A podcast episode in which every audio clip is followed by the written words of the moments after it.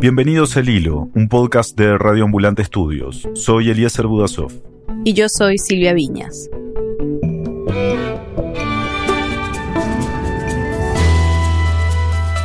Con la pandemia de COVID-19, por primera vez en muchos años, casi todos los países del mundo están enfocados en resolver los mismos retos. Aplanar la curva de contagio, mantener la cuarentena sin afectar mucho la economía, hacer más y más pruebas. Pero sin duda, uno de los retos más evidentes de los sistemas de salud, sobre todo los de Latinoamérica, es la escasez de insumos médicos. Funcionarios expertos en salud aseguraron que no hay suficientes equipos médicos como batas, máscaras y guantes para enfrentar la crisis médica. El personal médico está denunciando y está haciendo pública su preocupación porque dicen que no cuentan ni con la infraestructura ni con los insumos. Se ha reportado escasez de camas, alcohol, respiradores, mascarillas o tapabocas, pero al mismo tiempo han empezado a aparecer diferentes iniciativas para suplir esa necesidad de insumos. Algunas son de empresas o de organizaciones, otras son de personas que quieren ayudar en la crisis. En esta mesa deberían estar tapizando un sofá. En su lugar están cosiendo mascarillas. No, no lo habíamos hecho, nos hemos tenido que reinventar, adaptarnos y y lo que haga falta. Ex guerrilleros de las FARC que están en proceso de reincorporación a la vida civil confeccionan mascarillas para donar a poblaciones rurales del centro de Colombia. Incluso hay quienes están haciendo insumos con impresoras 3D. Son varios jóvenes, te diría casi 100, que trabajan interconectados en distintos rincones de nuestro país. de expertos insuflando aire a un proyecto pionero, la creación de respiradores artificiales mediante impresión 3D. Y sí, son buenas noticias optimistas en medio de esta crisis. Pero a veces queda la sensación de que son solo eso, noticias, anuncios, nada muy concreto en realidad. De hecho, nos preguntamos si estos dispositivos funcionan, si son seguros, si realmente pueden ayudar a combatir la pandemia. Hoy, alguna de estas iniciativas y cómo pueden ser útiles o no en tiempos de escasez. Es viernes, 17 de abril de 2020.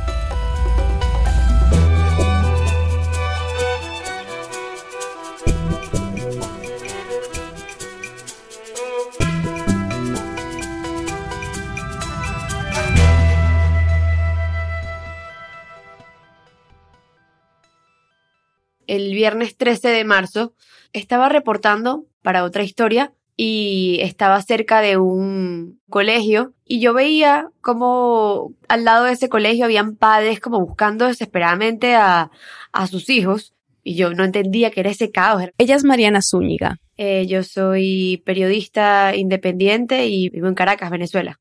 Ese día del que habla Mariana, el 13 de marzo, se confirmaron los dos primeros casos de COVID-19 en Venezuela.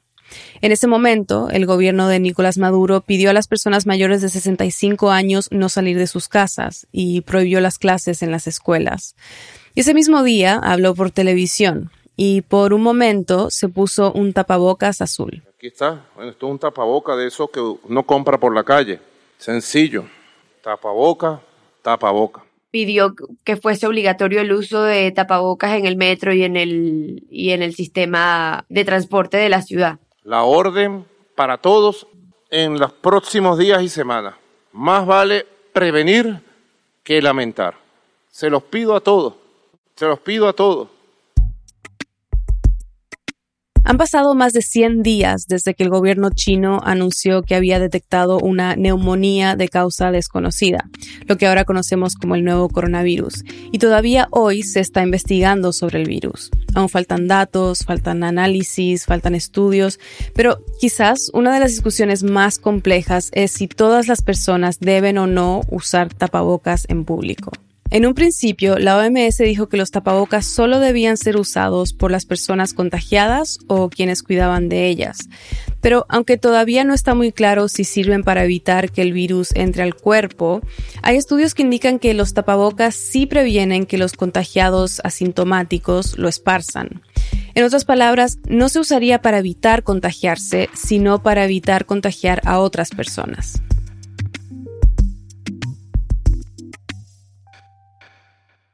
Cuando Maduro tomó la decisión en Venezuela, el uso obligatorio de tapabocas en público no era algo que se veía en todo el mundo. ¿Sabes por qué tomó esa decisión? Mm, bueno, la verdad es que yo creo que tiene un, poco que ver con, con, los aliados que tiene Maduro hoy en día en el mundo y uno de, sus aliados principales es China. Y, nosotros sí vemos que, que los chinos hicieron uso de, del tapabocas todo el tiempo no solo ellos, en varios países asiáticos ya se usaban tapabocas en público desde que aparecieron brotes de enfermedades a principios de los 2000 y los han estado usando en esta pandemia. A comienzos de abril, los CDC, Centros para el Control y la Prevención de Enfermedades de Estados Unidos, recomendaron el uso de mascarillas y cada vez más países están adoptando la medida. Y bueno, desde el momento en que el gobierno venezolano tomó la decisión, poco a poco tú, tú ves como, como, como, el uso de tapabocas se hizo obligatorio y no solo en el sistema este, de transporte, sino para entrar en los supermercados es obligatorio y alguna gente hasta te pide que uses guantes.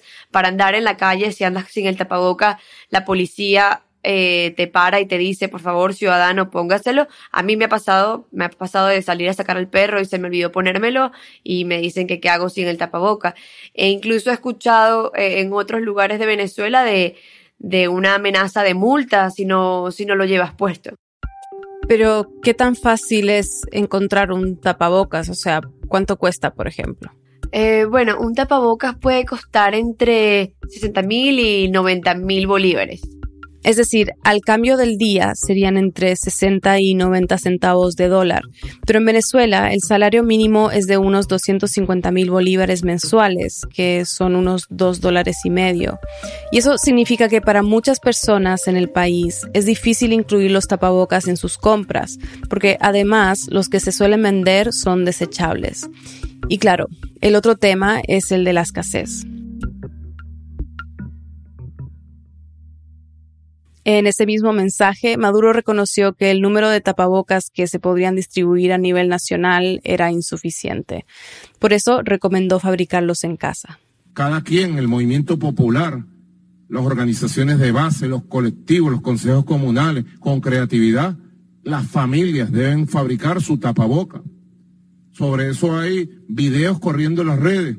Han aparecido tutoriales de todo tipo, seguro los han visto ya tapabocas con papel de cocina. Hola a todos y bienvenidos a Cocina con Carmen. Hoy vamos a ver cómo se hacen unas mascarillas caseras utilizando un rollo de cocina. Con retazos de tela. El día de hoy nos vamos a poner manos a la obra para crear nuestros propios tapabocas de tela reutilizables. A través de pañuelos de distintas modalidades, porque efectivamente no en Venezuela, en el mundo entero. Ante una crisis como esta, la gente sale y los tapabocas desaparecen del mercado. Pero eso tampoco garantiza que la gente haga sus tapabocas. No todos tienen acceso a Internet para ver los tutoriales, tampoco tienen los materiales necesarios o sencillamente no logran hacer tapabocas que realmente les cubran la boca y la nariz. El acceso a tapabocas es un problema que ni el mercado ni los gobiernos han podido resolver. Han aparecido iniciativas ciudadanas allí para para tratar de suplir esta necesidad de tapabocas? Eh, sí, varias. De hecho, nosotros conversamos con, con, dos chicos que, que lo están haciendo en, en, un, en su taller, en un, que solía ser un taller de modas, pero en este momento se están dedicando a, a hacer tapabocas. Mi nombre es Estalina Suikoski Moreira, tengo 39 años de edad y me dedico a todo lo que tenga que ver con el área textil. Mi nombre es Nelson Jiménez, tengo 44 años de edad y también estoy en el mundo de la confección. Estalina y Nelson viven afuera de la ciudad de Caracas, digamos así como los suburbios. Se llama Stalinovsky Fashion Art y tiene unos 20 años más o menos el taller. Y bueno, ellos hacían de todo, disfraces para niños, uniformes eh, para trabajadores, uniformes escolares, realmente cualquier petición que les hicieran. ¿Y por qué decidieron empezar a hacer tapabocas? Bueno, ellos dijeron que empezaron a darse cuenta de la gravedad del asunto cuando, cuando empezaron a ver eh, que el coronavirus llegaba a Europa y los estragos que estaba causando allá. Por intuición eh, y a través de, de, las noticias nos dimos cuenta que en aquellos países que llegaron, que llegó el COVID-19, empezaron a carecer de, de estos insumos una vez que, empezó a llegar por acá en el continente, tomamos la idea de fabricar estos tapabocas. Entonces decidimos trasladar el taller abajo de mi casa y empezamos con, con la producción de los tapabocas y empezamos con regalar a amigos. El material que usan es tela pop, que es la misma con la que se hacen algunas batas, gorros y otros accesorios médicos. O sea, son tapabocas desechables, como la mayoría de insumos médicos. Y es justamente eso lo que garantiza que la gente no se infecte accidentalmente al quitárselos y ponérselos varias veces. Simplificamos el modelo de tapabocas, que sea una manera que se podían hacer más fácil y más rápido, porque había una tienda que nos pedían de repente hoy 100, mañana 200, o sea, fue una semana que se empezaron, nos empezaron a pedir. Y ese nuevo diseño es un cuadrado de 17 y medio por 17 y medio, se dobla por la mitad, se le hace un corte en la parte superior. O sea, algo así como un origami. Exactamente. y luego este, le ponemos las ligas, ¿no? Es algo, es algo así. Al día pueden hacer unos 200 tapabocas. Desde que empezaron, calculan que han hecho unos 2.000 y con lo que tienen podrían hacer unos 2.000 más.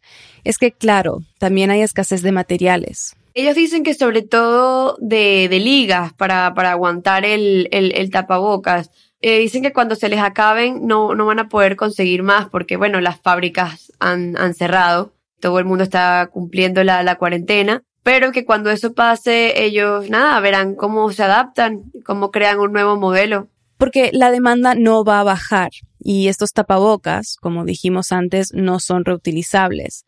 Con respecto al precio, Stalina y Nelson venden cada tapabocas a la mitad de lo que suelen encontrarse en el mercado. Los distribuyen a conocidos que se los encargan o a tiendas y farmacias cercanas. También han hecho dos donaciones a hospitales, uno en Caracas y otro fuera de la capital. Ojalá tuviésemos la oportunidad y el músculo y la fuerza de poder donar un millón de tapabocas. De verdad que, que sería para mí, no. Ojalá tuviéramos suficiente material para ayudar prácticamente a todo el país, a los que más necesitan, a los que son hospitales, a los que son niños, personas ancianas que de repente están en la calle y no los tienen. Es que, claro, Venezuela ha estado en crisis desde hace años y Stalina y Nelson conocen bien las carencias en el sistema de salud de su país. Nelson, que estuvo eh, hospitalizado grave en noviembre del año pasado, vio con sus propios ojos eh, la escasez eh, que existe de ciertos materiales médicos en el país. Estuvo hospitalizado alrededor de 15 días, con una dificultad respiratoria y te tiembla el pulso, te tiembla la sangre cuando tú ves la realidad y todo lo que hace falta en un hospital acá en nuestro país. Hay el agua, no había agua en el hospital, había moscas, habían ratas. Parece mentira, pero es así tal cual. Sí, había ya también escasez de tapabocas, de insumos, de medicamentos, de alimentos. Eh, prácticamente el sistema sanitario es inexistente. El sistema de salud venezolano tiene muchísimo tiempo en crisis. Por ejemplo, en Venezuela solo hay 84 respiradores. 70% de los hospitales reportan como una intermitencia en el agua. Quiere decir que solo una o dos veces por semana tienen agua. 63% de ellos reportan fallas en la electricidad. Es un sistema herido y a eso hay que sumarle una escasez incluso de personal médico. Para mí, eh, Venezuela es como ese paciente de, alto riesgo. Es un paciente con diabetes, hipertensión, es un adulto mayor. Entonces, obviamente, cuando se conoce el primer caso en Venezuela, eh, sabes que es algo crítico y, te asustas porque dices, ok, eh, este paciente ya tiene mucho tiempo mal, tiene mucho tiempo sufriendo esto, esto podría ser la estocada final.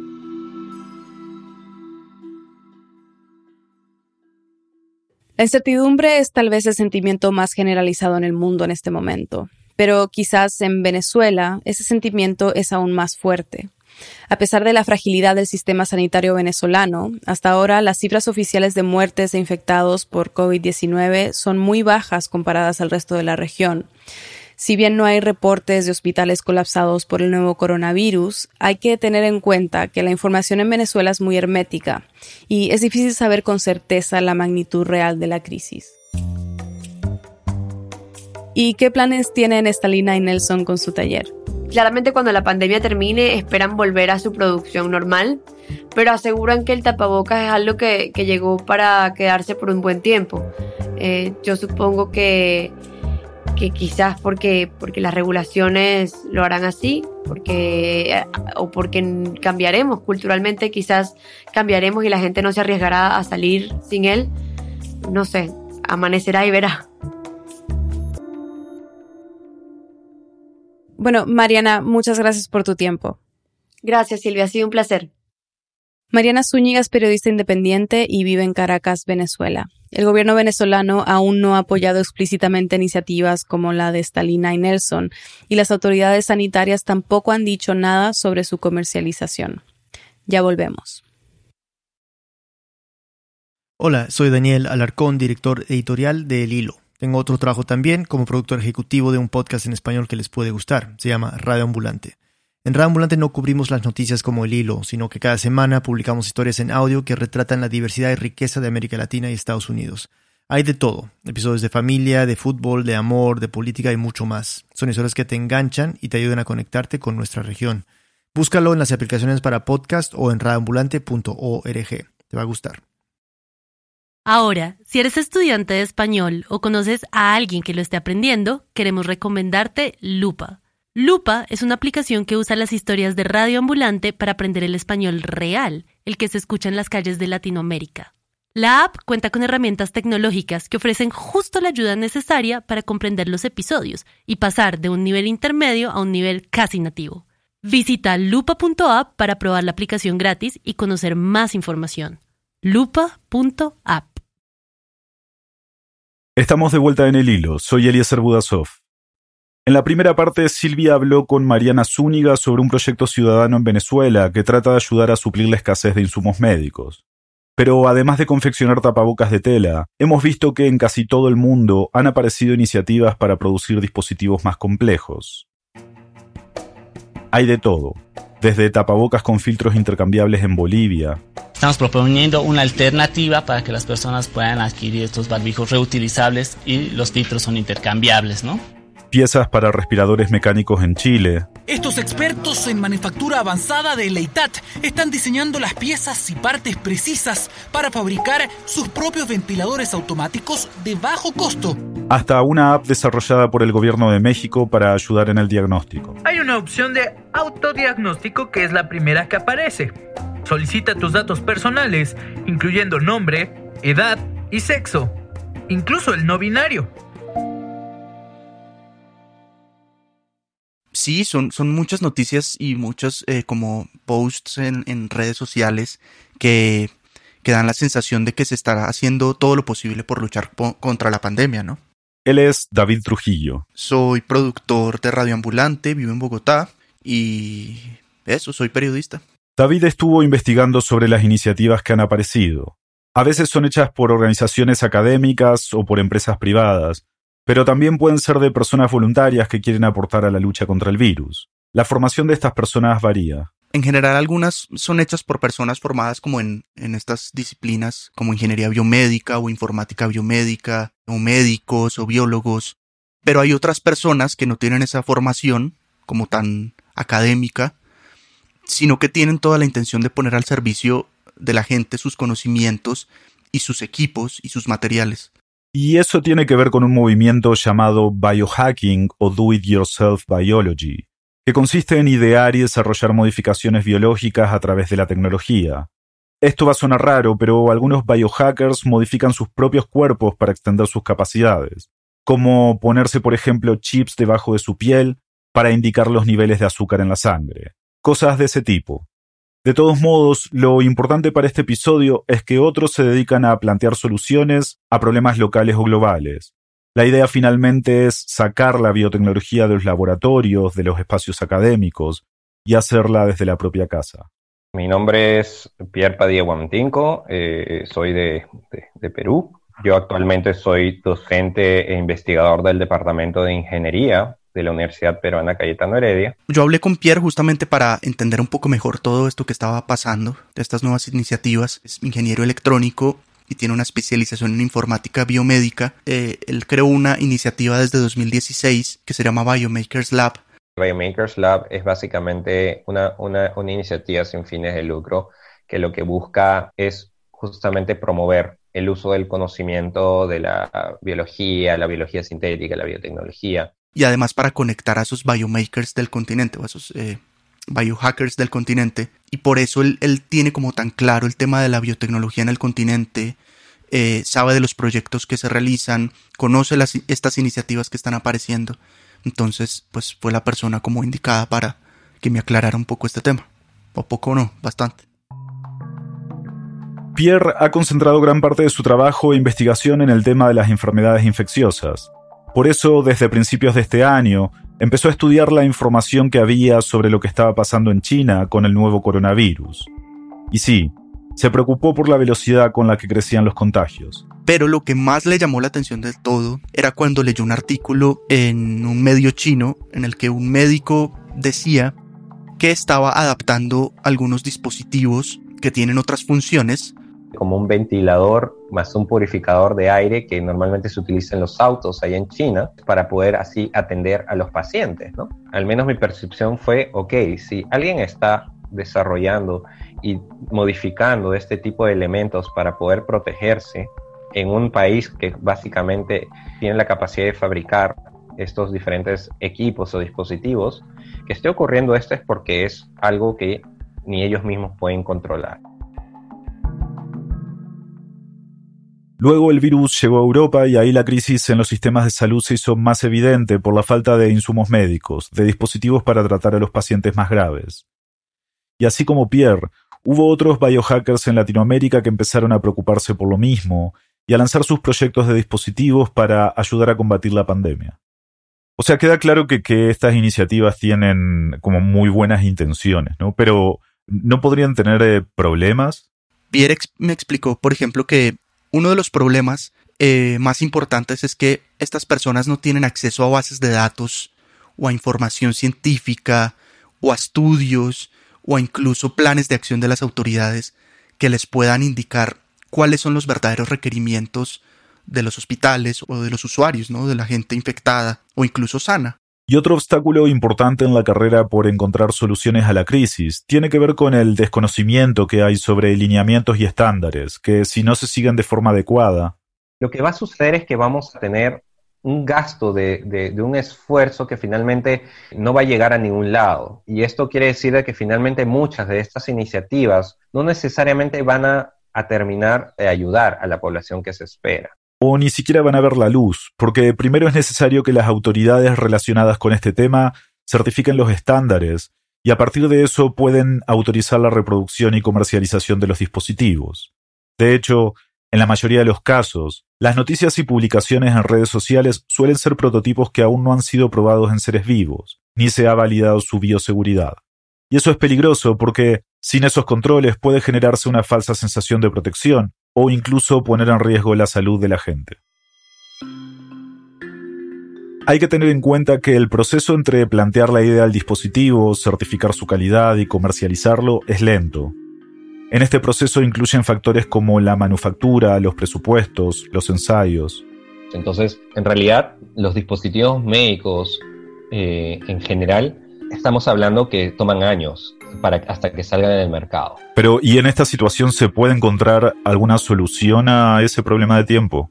Ese es el reto en general con esta pandemia. Tal vez la solución más eh, factible a esa aceleración de los procesos es que haya una colaboración entre entidades del gobierno, entre organizaciones civiles, entre académicos o incluso entre empresas privadas para poder agilizar la ejecución de esos dispositivos, obviamente sin descuidar la rigurosidad con la que se deben revisar estos dispositivos. Pero además, se necesita que alguien lidere y coordine este proceso de colaboración. En principio, ese papel recae en los gobiernos y las diferentes instituciones de salud. Y otra cosa importante es compartir la información, que esa información sea de libre acceso, para que otros países puedan aprender de experiencias que han hecho otros, y así no empezar desde cero. El caso de Costa Rica es, muy interesante porque por un lado le pidió expresamente a la OMS que liberara o que le diera acceso a la propiedad intelectual, todos los recursos que ayuden a combatir el COVID-19, desde medicinas hasta respiradores. Pero además creó una plataforma que se llama colab.cr, hemos lanzado la plataforma Colab CR. Actualmente ya tenemos incorporado ahí más de 140 empresas nacionales, internacionales, además de eso investigadores privados, academia y sector público. que justamente hace lo que propone Pierre y es poner en comunicación a la sociedad civil, a la academia, a los hospitales, a las empresas, para que puedan proponer nuevas iniciativas y agilizarlas y que estos proyectos sean mucho más rápidos. Entonces hablamos con él. Mi nombre es Cristian Núñez, yo soy asesor senior de innovación para Cope Servidores en Costa Rica. Cooper Servidores es un grupo financiero en Costa Rica y entre sus empresas está Novahov, que es donde trabaja Cristian. Esta empresa se dedica a la innovación, pero además pone esa tecnología al servicio de las comunidades. Novahov ha trabajado con una fundación también de Costa Rica para hacer prótesis de extremidades. Cuando empezó la pandemia y con ella la crisis en insumos médicos que ya hemos mencionado, Decidimos iniciar con unos equipos de protección, puntualmente protectores faciales para personal médico y sanitario de nuestras instituciones públicas. son unas caretas transparentes reutilizables que cubren toda la cara, porque el virus puede entrar por los ojos, la nariz o la boca. Y parte importante es que se produce con tecnología de impresión 3D y corte láser. Y ambas tecnologías, por dicha, los tenemos en el laboratorio de fabricación digital del Centro de Innovación. Se basaron en un modelo que fue liberado por una empresa de impresoras 3D y que ya había sido avalado por las autoridades de República Checa y replicado en otros países. Los protectores faciales de Novahov pasaron y fueron aprobados por Colab, la plataforma colaborativa que diseñó el gobierno de Costa Rica. La idea es que cualquier centro de investigación, empresa o universidad que tenga los recursos para hacerlo, los puedan donar. Y actualmente a nivel nacional se contabilizan de que se han donado más de 500 unidades que se han distribuido en diferentes centros de atención médica. Y propiamente desde el Nova Hub tenemos un compromiso con dos hospitales que nos hicieron la solicitud de donación de donarles 300 unidades de protectores faciales para sus médicos y personal sanitario. Pero estas no son las únicas iniciativas que han pasado por el mismo proceso de Colab.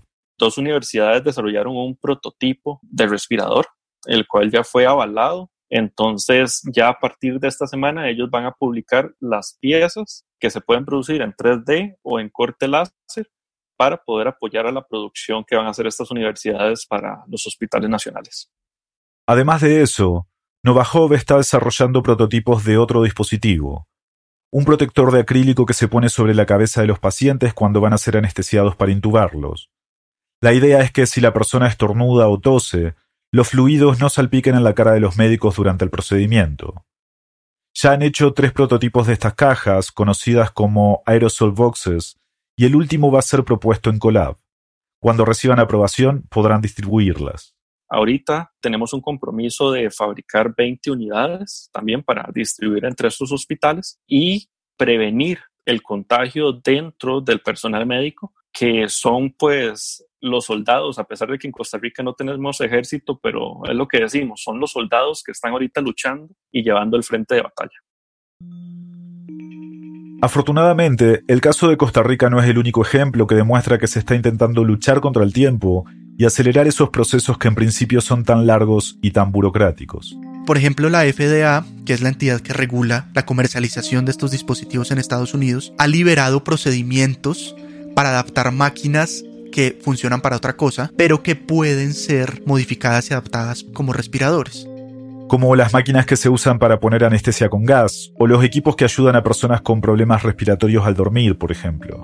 Y como estos dispositivos ya están certificados y cumplen con los estándares de bioseguridad, se pueden usar sin mayores riesgos, aunque claro, bajo la supervisión de un especialista.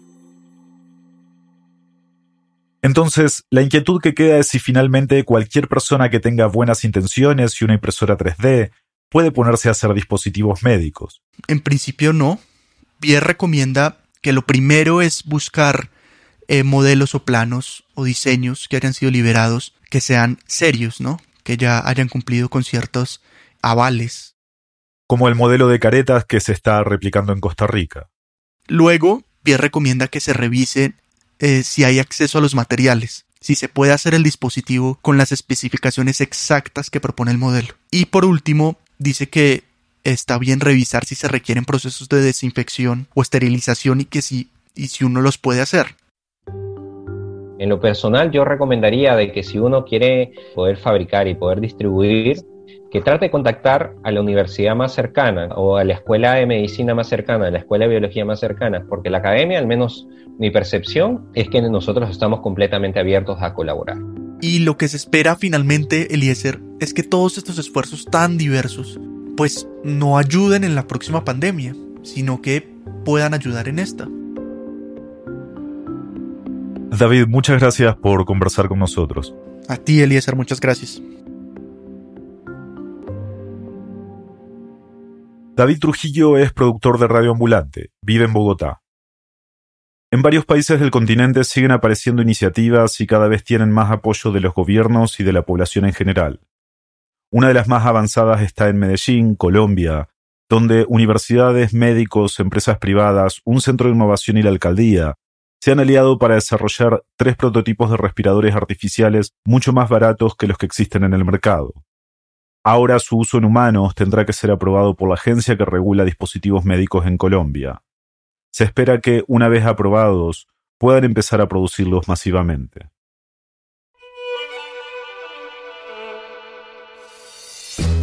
Este episodio fue producido por David Trujillo. En el hilo somos Daniel Alarcón, Álvaro Céspedes, Andrea López Cruzado, Elías González, Laura Rojas Aponte, Jorge Caraballo, Miranda Mazariegos y Carolina Guerrero. Nuestro tema musical lo compuso Pauchi Sasaki. Gracias al equipo de Radio Ambulante por todo su apoyo y colaboración para sacar adelante este podcast. El Hilo es una producción de Radio Ambulante Studios. Agradecemos de manera muy especial a los oyentes que nos han apoyado con sus contribuciones en nuestro programa de membresías. Sin ustedes esto no sería posible. Yo soy Silvia Viñas. Y yo soy Eliezer Budasov. Gracias por escuchar.